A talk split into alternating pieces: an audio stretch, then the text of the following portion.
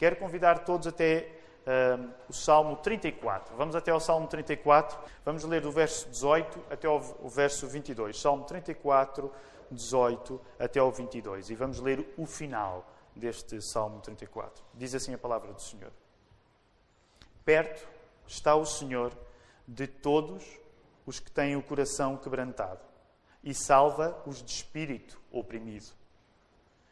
Preserva-lhes todos os ossos, nenhum deles sequer será quebrado. O infortúnio matará o ímpio e os que odeiam o justo serão condenados. O Senhor resgata a alma dos seus servos e dos que nele confiam, nenhum será condenado. Amém. Somos enriquecidos nesta manhã, temos irmãos que nos visitam do Brasil, eh, temos os irmãos que nos visitam de Inglaterra também, pela informação que me deram. Portanto, temos sempre, sempre que isto acontece, temos um sabor especial daquilo que o reino de Deus é. Uma multidão de pessoas de vários lugares, com várias línguas também. E, e quero agradecer a todos que nos visitam, que possam sentir o conforto do Senhor nesta manhã uh, e que possam levar também saudações para as vossas igrejas.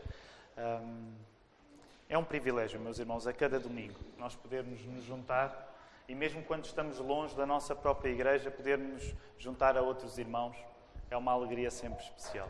Quero convidar-vos a poderem voltar aí até ao Salmo 34. Uh, lemos os últimos quatro versos, neste, quatro, neste caso lemos os últimos cinco versos 18, 19, 20, 21 e 22, mas o meu objetivo nesta manhã é concentrar-me sobretudo nas implicações que existem para nós a partir do verso 20. Já lemos e estudámos o Salmo 34 na semana passada, e na semana passada houve um objetivo quando lemos este salmo. O objetivo na semana passada era, ao ler o Salmo 34, entender o salmo à luz das circunstâncias que David, o autor do Salmo, vivia quando o escreveu. Essa foi uma das preocupações na semana passada. A nossa preocupação também era, quando entendíamos a circunstância que David vivia, podermos aplicar aquilo que Deus ensinava a David, podemos aplicar isso a nós também. E como temos estado, de há uns meses para cá, a estudar os Salmos, chamamos a esta série eh, Oficina de Oração, porque estamos a estudar os Salmos com um objetivo uh, principal. E esse objetivo é que a nossa vida de oração possa mudar e mudar para melhor. Porque enquanto igreja, temos procurado com humildade, mas com coragem também, reconhecer que somos pessoas que oram demasiado pouco e por isso, domingo após domingo, temos colocado a tónica na oração. O objetivo de quem prega esta série de mensagens é não apenas que retiremos conhecimento para nós dos textos bíblicos que estamos a ler, mas que os textos bíblicos, movidos pelo Espírito Santo, se possam aplicar à nossa vida de uma maneira tal que no final do sermão sejam sugeridos exercícios de oração para a nossa vida. E eu tenho esperança que alguns de nós, não vou fazer contas porque não fiz sondagem, não vou dizer que é a maioria da igreja, não sei, mas eu tenho esperança que pelo menos alguns de nós, desde que começámos este estudo de Salmos acerca da oração, que estejam a colocar em prática algumas das coisas que têm aprendido. E vou pedir não, não vou pedir. É melhor não, não, não, pedir nenhuma resposta popular para não desanimar em relação a esta série de mensagens. Mas eu tenho esperança que possam agarrar oportunidades. Orar é acreditar na prática que Deus, que Deus existe a um ponto que queremos viver isso todos os dias. É uma definição possível de oração. Eu oro porque eu acredito que Deus existe e eu quero ter comunhão com Ele. A oração existe por causa disto. Entendemos no domingo passado que valia a pena, uma das coisas que David nos ensinava no domingo passado, é que vale a pena orar a nossa história. Porque uh, vimos na semana passada que o Salmo 34 estava uh, tão ligado às circunstâncias que David tinha passado quando o escreveu, que, de certo modo, quando David escrevia o Salmo 34, David orava a sua própria história. E esse foi um dos desafios que vos coloquei na semana passada. Que nós possamos orar a nossa história. E que nós, quando oramos a nossa história, possamos sempre colocar o foco não em nós próprios, mas em Deus. Algum irmão se lembrou disto durante a semana? Agora é que seria importante haver assim um amém, assim, um amém que não seja uma mentira, está bem? Portanto, não é para, você dizer, oh, o pastor quer ouvir um amém, eu dou-lhe um amém. Não, não, mas alguém que durante a semana se tenha lembrado disto possa dizer amém. Eu, eu lembrei-me disto. Há, há, há alguém? Amém. amém. Que, que, que bom. Ontem a minha mulher lembrou-me disto. Porque eu estava a contar uma história armada em esperto, que é uma coisa que me acontece frequentemente, e ela lembrou-me do sermão da semana passada, a dizer que o foco nas minhas histórias não devia estar em mim, mas o foco nas nossas histórias deve estar sempre em Deus. O foco deve estar sempre em Deus.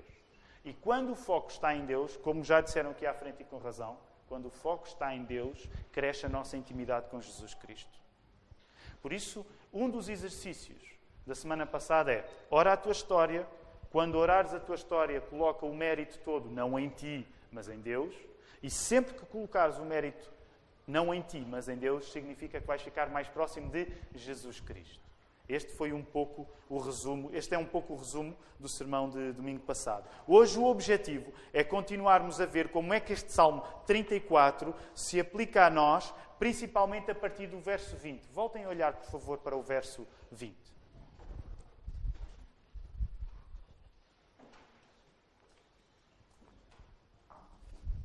O verso 20 diz assim: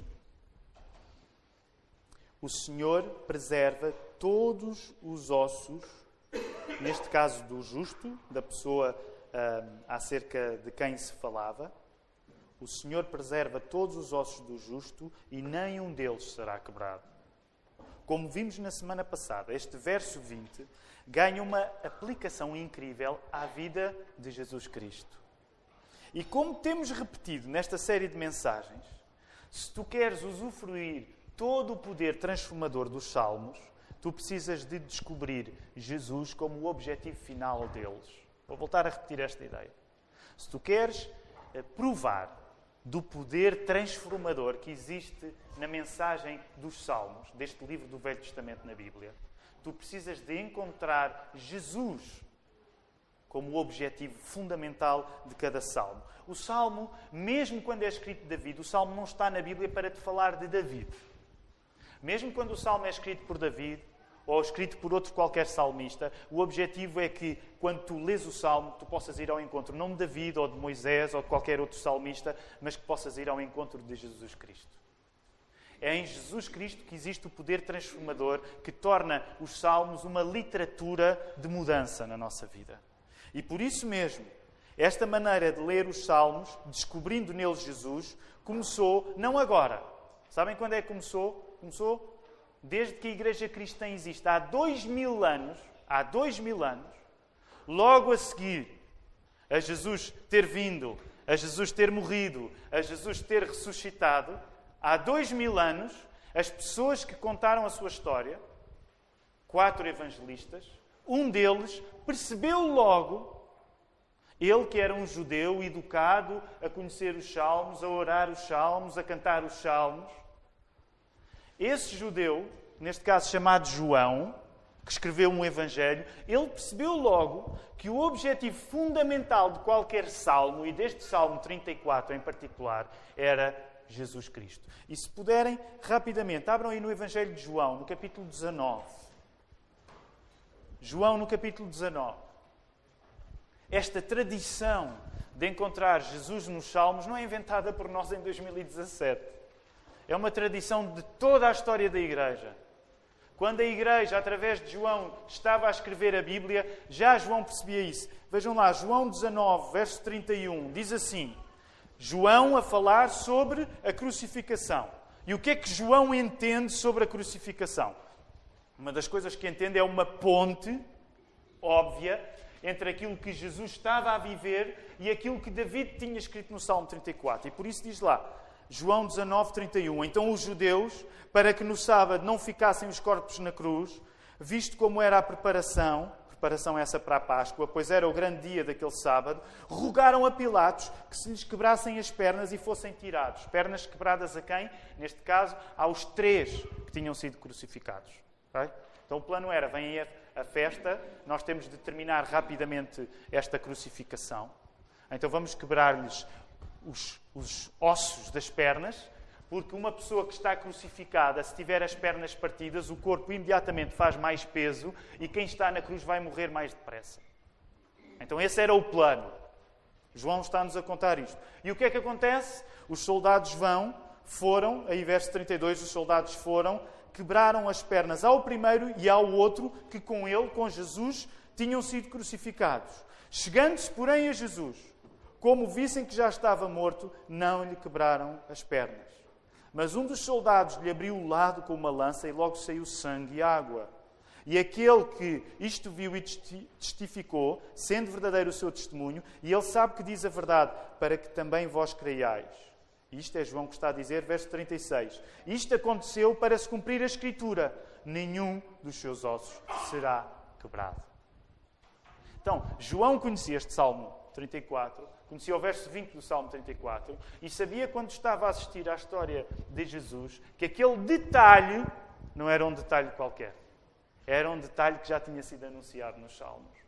Porque os cristãos entenderam que quando leem os Salmos, o objetivo é descobrir Jesus Cristo neles.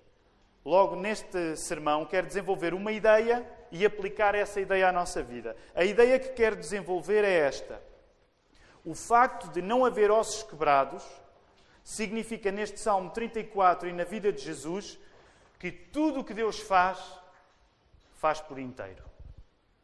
O facto de não haver ossos quebrados no Salmo 34, o facto de não haver ossos quebrados em Jesus em João 19, é o sinal que quando Deus faz alguma coisa, Deus faz a coisa por inteiro.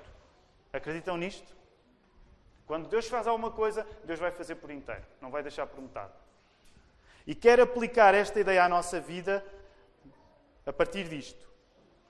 O facto de Deus fazer tudo por inteiro significa que aqueles que creem nele, aqueles que creem em Deus, vivem seriamente como parte da igreja.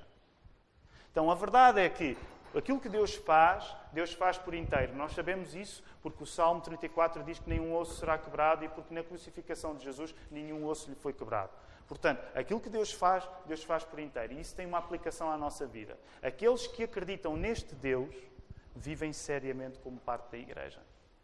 Vivem seriamente como parte da Igreja. E quero falar-vos rapidamente esta ideia de inteireza, de, se quisermos também, integridade. Quero falar-vos acerca da importância daquilo que Deus faz, Deus faz por inteiro. E quero falar em três fases diferentes. Vejamos esta inteireza de Deus em três partes: na comida, na cruz e na comunidade. Okay? Rapidamente quero falar-vos que aquilo que Deus faz, faz por inteiro. Isso vê-se na comida, isso vê-se na cruz, isso vê-se na comunidade. Vejamos na comida. E os irmãos podem estar a achar estranho comida, não estou a perceber a ligação. Então eu quero rapidamente explicar-vos. O que Deus faz, faz por inteiro, e os judeus celebravam isso até na maneira como comiam um prato em particular. Alguns de vós podem já estar a recordar-se do prato que os judeus comiam com um cuidado tal, porque comer esse prato com cuidado era um reflexo de eles acreditarem que Deus faz, que aquilo que Deus faz, Deus faz por inteiro. Neste caso, que prato era esse? Era o prato do cordeiro que se comia na festa da Páscoa. A festa mais importante dos judeus era a Páscoa, porque a Páscoa significava a liberdade que os judeus tinham alcançado depois da experiência traumatizante de serem explorados no Egito. A festa da Páscoa, que simbolizava esta liberdade física, os judeus tinham sido escravos no Egito e Deus tinha-os libertado. Este era um significado fundamental na festa da Páscoa. A festa da Páscoa, que simbolizava este facto físico, também simbolizava um facto que era espiritual. E o facto que era espiritual é só Deus é que pode libertar. Essa era uma das coisas que os judeus tinham aprendido quando tiveram a experiência de serem escravos no Egito, mas depois serem libertados por intermédio de Moisés. É que se há alguém que nos pode libertar, é só um, e esse é Deus. Havia uma lição física, porque eles tinham estado no Egito e tinham saído do Egito. Mas essa lição física também trazia uma, uma lição mais ampla, que era uma lição espiritual, que é, na hora quando tu precisas de liberdade, só há uma pessoa que pode libertar, que é Deus. Essa era a grande lição espiritual. Logo, a festa da Páscoa implicava uma refeição que era a refeição do cordeiro. Do mesmo modo como se comia o cordeiro, afirmava-se aquilo em que se acreditava acerca de Deus. Percebem? A ideia é: vamos comer este prato do cordeiro, este, este cordeiro que é, que é a comida que se deve comer quando nós celebramos a Páscoa, e temos de comer isto de uma maneira que seja equivalente àquilo que nós acreditamos. Aquilo que se comia era aquilo que se cria. Então vamos comer este prato de um modo em que a maneira como comemos é um reflexo daquilo que nós acreditamos acerca de Deus. Sabem, esta é uma das desvantagens que nós hoje eu acho que temos. Nós tornamos uma, uma geração que dá muito valor apenas àquilo que sentimos, àquilo que nós sentimos. Então, quando não sentimos imediatamente uma coisa, temos dificuldade em compreender o que é que essa coisa pode significar. E daí que nós somos pessoas que desconfiam muito de rituais, desconfiam muito de práticas. Porque se não as entendermos logo, temos dificuldade em compreender o sentido delas. Uma das coisas que nós aprendemos com os judeus e que a Bíblia nos ensina é que a maneira de fazer uma coisa também é parte do conteúdo. E a nossa tendência é separar forma e conteúdo. Mas a maneira como tu fazes uma coisa também significa aquilo que tu crês. Logo, como é que estes judeus tinham de comer o cordeiro? Sabem? O cordeiro, como está lá em Êxodo 12, 46, não precisam de abrir, mas o cordeiro tinha de ser comido sem que nenhum osso lhe fosse quebrado. Agora, eu não tenho experiências de, de cozinhar. Eu fiz uma promessa à, à minha mulher que ia começar a cozinhar a partir dos 40 anos. Eu tinha 24 anos quando fiz esta promessa, e quando nós temos 24 anos, os 40 parecem que estão nos 70. Mas o que é que acontece? É este ano, se Deus quiser. Então eu agora vou ter de ser, eh, vou ter de cumprir a promessa. E a Ruth nunca me pediu isto.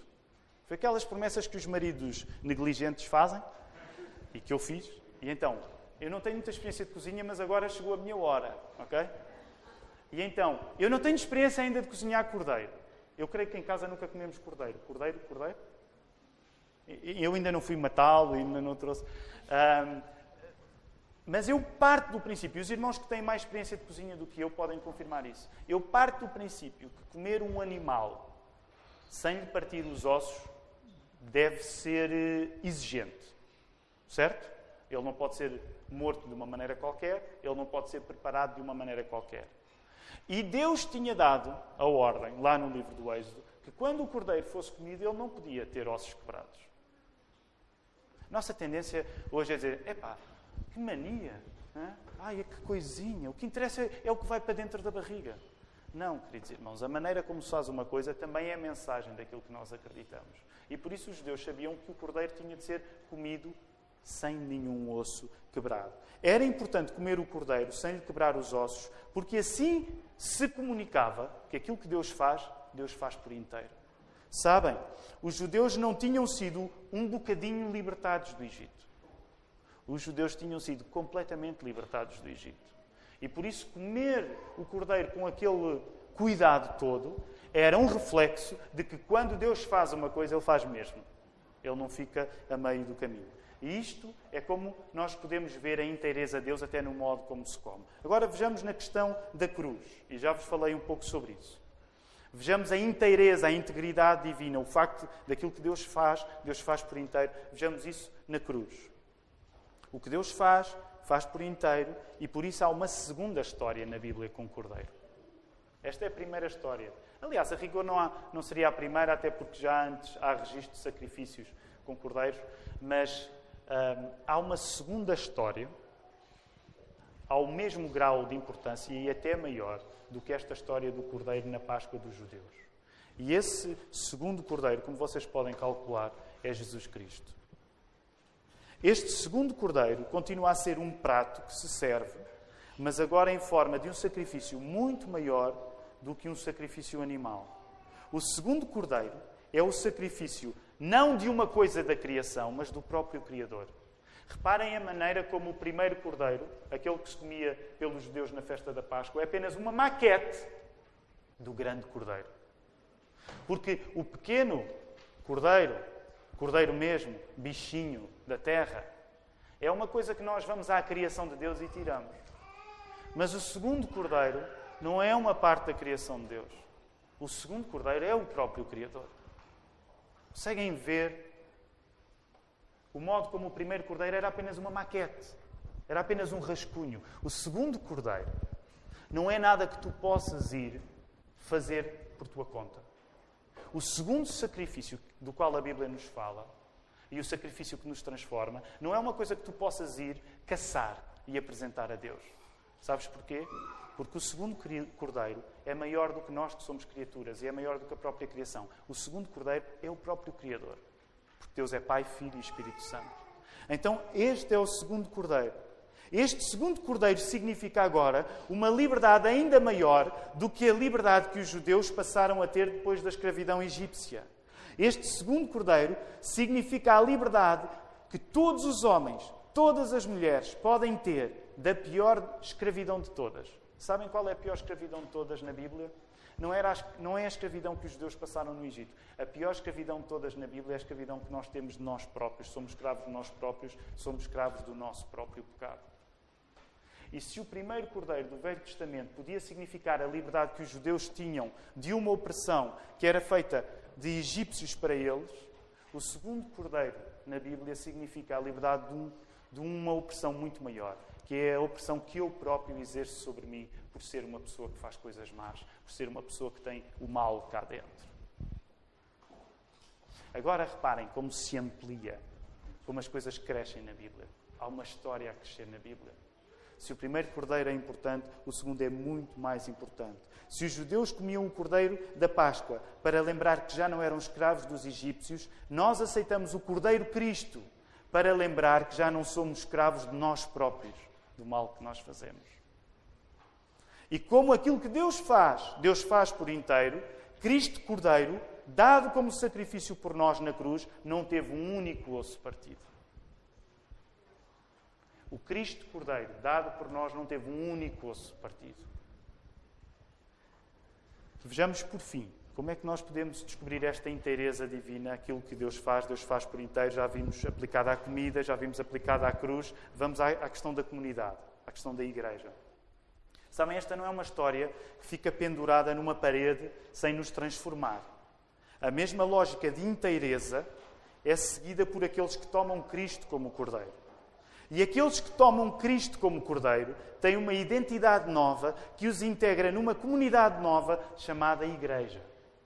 Sabes? Se tu acreditas que Cristo é o Cordeiro, tu já és parte da Igreja. Não é uma opção, é uma consequência.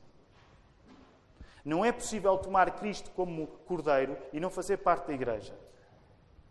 A Igreja é compreendida nesta mesma lógica de inteireza. Tu tens de perceber o que a Igreja é lembrando que aquilo que Deus faz, Deus faz por inteiro. E sabem, isto é muito falado no Novo Testamento. Eu vou apenas convidar-vos a ir a uma das cartas de Paulo, Paulo aos Efésios. Possam ir até carta de Paulo aos Efésios só para verem como a ideia de inteireza, de integridade, de plenitude, de unidade é fundamental na Igreja de Cristo. Efésios capítulo 1. E depois vamos picar Efésios capítulo 4 e depois Efésios capítulo 5. Só para dar ideia de como no Novo Testamento é compreendido que se Deus faz, Deus faz por inteiro, e isso tem um significado na vida da igreja. Reparem lá, Efésios 1, versos 22 e 23. E pôs todas as coisas debaixo dos pés, e para ser o cabeça sobre todas as coisas, o deu à igreja, a qual é o seu corpo, a plenitude daquele que a tudo enche em todas as coisas. Está-se a falar aqui não de ti nem de mim, nem nenhum dos presentes. Está-se a falar da Igreja e está-se a dizer que Cristo é o cabeça da Igreja e que a Igreja é o. A Igreja é o quê de Cristo? É o corpo de Cristo. Agora, eu sei que a linguagem pode parecer um pouco dura que eu vou usar, mas Cristo nasceu. Corrigido. O corpo de Cristo é inteiro. E por isso é que é importante que os cristãos vivam de acordo com a inteireza de Cristo. Por isso é que está aí a palavra muito importante: plenitude. A ideia é que o corpo de Cristo, a Igreja, não pode ser um corpo que não é inteiro. Vejam aí agora à frente no capítulo 4, versos 3 e 4, Efésios ainda.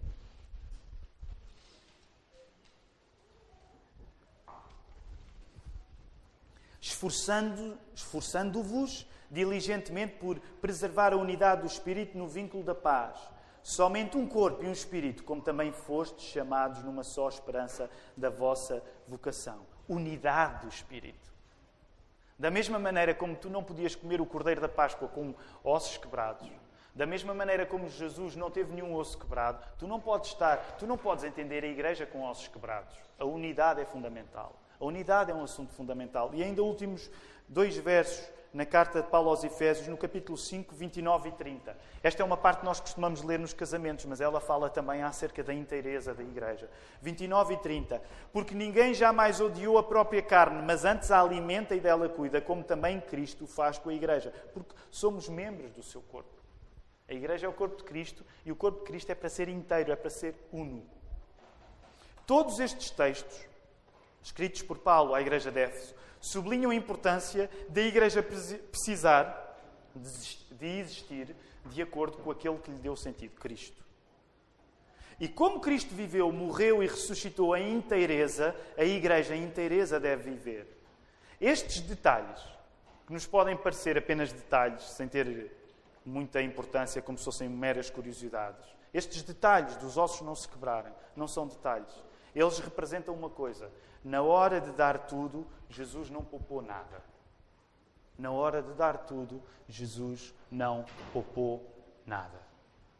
Todos os seus ossos foram dados em sacrifício por nós para que pudéssemos ser salvos. O título deste sermão é precisamente este.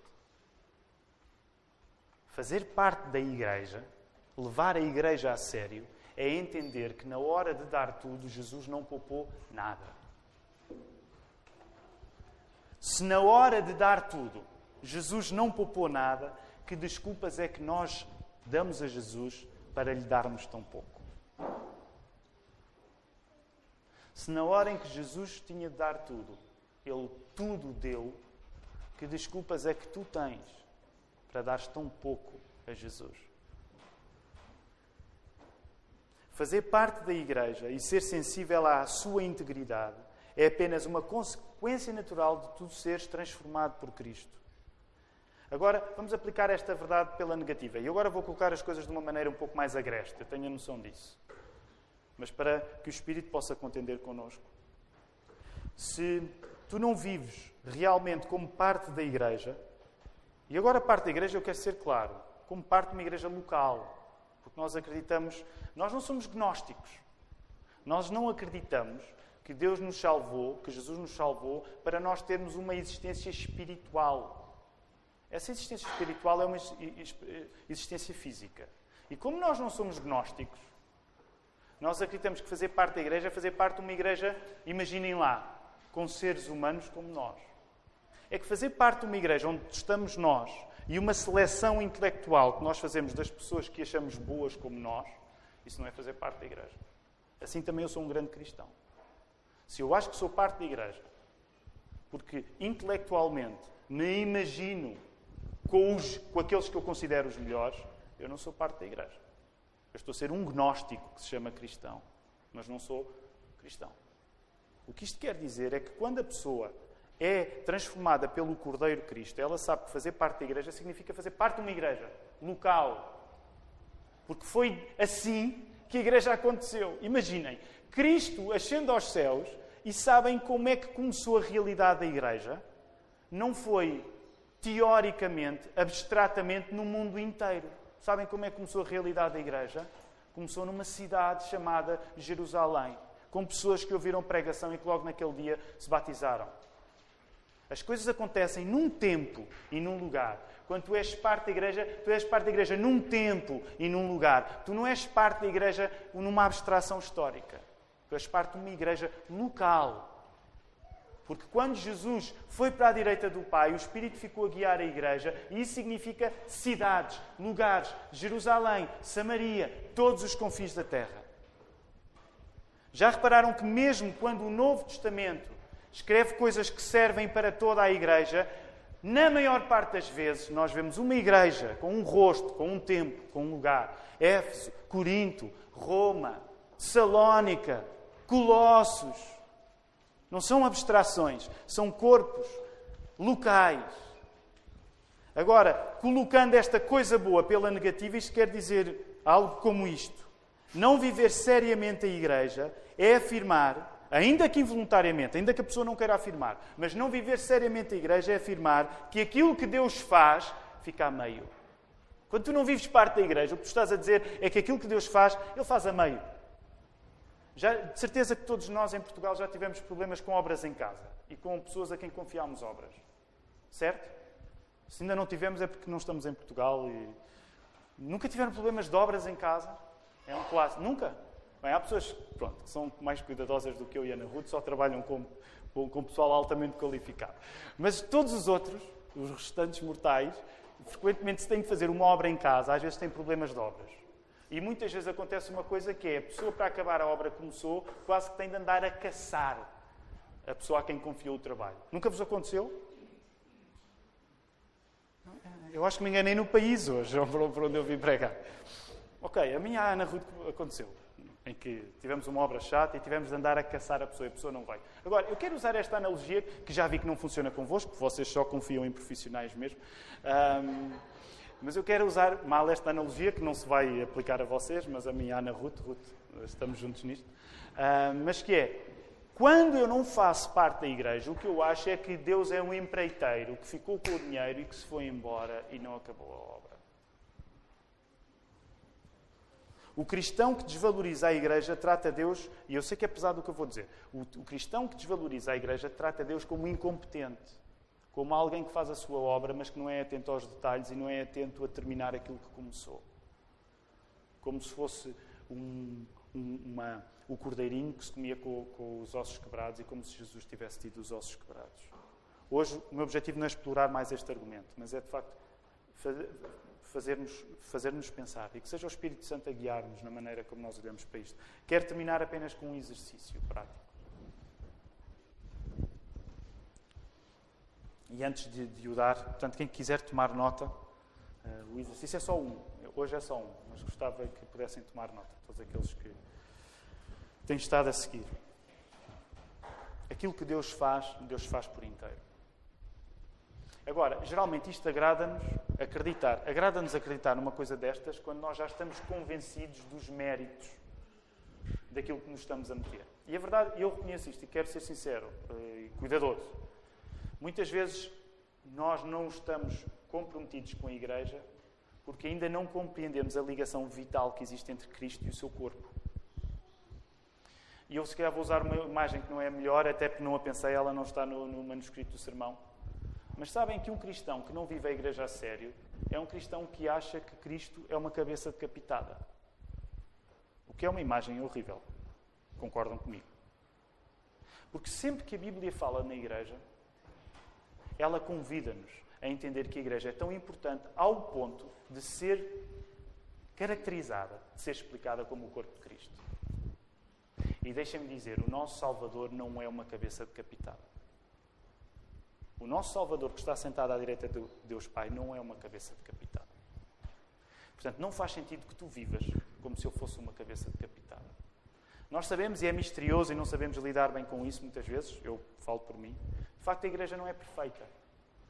A igreja está a ser santificada para um dia, na presença da cabeça, ser perfeita. Mas esse aperfeiçoamento que é difícil e que nós vivemos uns com os outros, é um, é um aperfeiçoamento que faz parte do plano de Deus. O plano de Deus é que tu estejas no meio de uma experiência bem complicada, que é fazer parte da igreja, para aprenderes com os teus pecados, aprenderes com os pecados dos outros, mas compreenderes que tens a melhor identidade toda, que é aquela pessoa que foi resgatada. Tu também saíste do Egito. E o teu Egito é o teu próprio pecado. E quando olhas para o teu lado, vais ver que tens alguém que está a fazer o mesmo caminho que tu. O exercício que eu vos quero sugerir nesta manhã é um exercício simples. E ele começa com uma pergunta: Se Deus nos chama a viver uma vida de inteireza na igreja, que é o corpo de Cristo, como é que a tua oração reflete isso? E agora vou fazer perguntas que não precisam de ser respondidas agora, mas que são perguntas para suscitar a nossa reflexão. Quando tu oras, tu oras pelas pessoas da igreja? Já o ano passado orei um sermão em que vos convidava a fazer listas a partir do livro 10 das Neemias, lembram-se? Mas quando tu oras, tu consegues orar por pessoas da tua igreja? Quem é que entra nessa lista? Eu diria, eu, apostaria, mas um, cristão não aposta, não é? Mas eu acharia que provavelmente as pessoas mais fácil, que mais facilmente fazem parte da tua igreja e entram na tua lista, geralmente podem ser os doentes. Ótimo. Aliás, nós hoje, durante o culto, já destacámos algumas pessoas por quem queremos orar. Porque é importante que essas pessoas recebam o nosso cuidado na oração. Mas eu, eu gostaria que tu fosses, pudesse ir um bocadinho mais longe. Ora não só pelos doentes. Mantém-te a orar pelos doentes. Se não oras pelos doentes, por favor, começa a orar pelos doentes. Até porque acredita, quando tu ficares doente, tu vais, vai, vai agradar-te a ideia de que alguém ora por ti. Uh, mas ora, e este é o exercício que também parte de uma pergunta. Quantas vezes oras tu? Eu, eu vou fazer uma pergunta que parece muito pouco civilizada. Mas quantas vezes, vou começar por mim, quantas vezes é que tu oras por mim durante a semana? Não respondas que eu, que eu não quero chorar. Vezes é que tu oras por mim durante a semana? Quantas vezes é que oras pelos outros pastores desta igreja? Sabes o nome deles?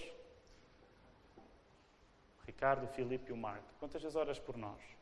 Quantas vezes oras pelos diáconos? Sabes os nomes dos diáconos desta igreja? Somos uma igreja a crescer, mas ainda pequena.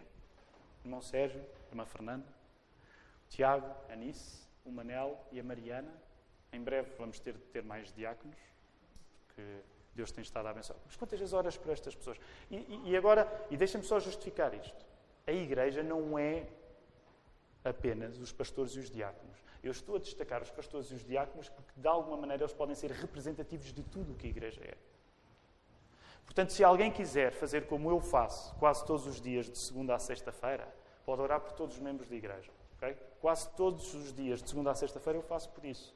Porque ainda é relativamente fácil orar por 80 e poucas pessoas que nós somos, membros de igreja, excluindo aqueles que ainda estão em processo de entrar e que vêm. Se tu quiseres orar a minha lista, eu passo-te a lista. Ok? Eu tenho a escrita. Se alguém quiser, Tiago, o Espírito Santo está a falar tanto comigo, eu, estou, eu quero começar a orar a lista inteira. Eu tenho a lista feita, posso passar.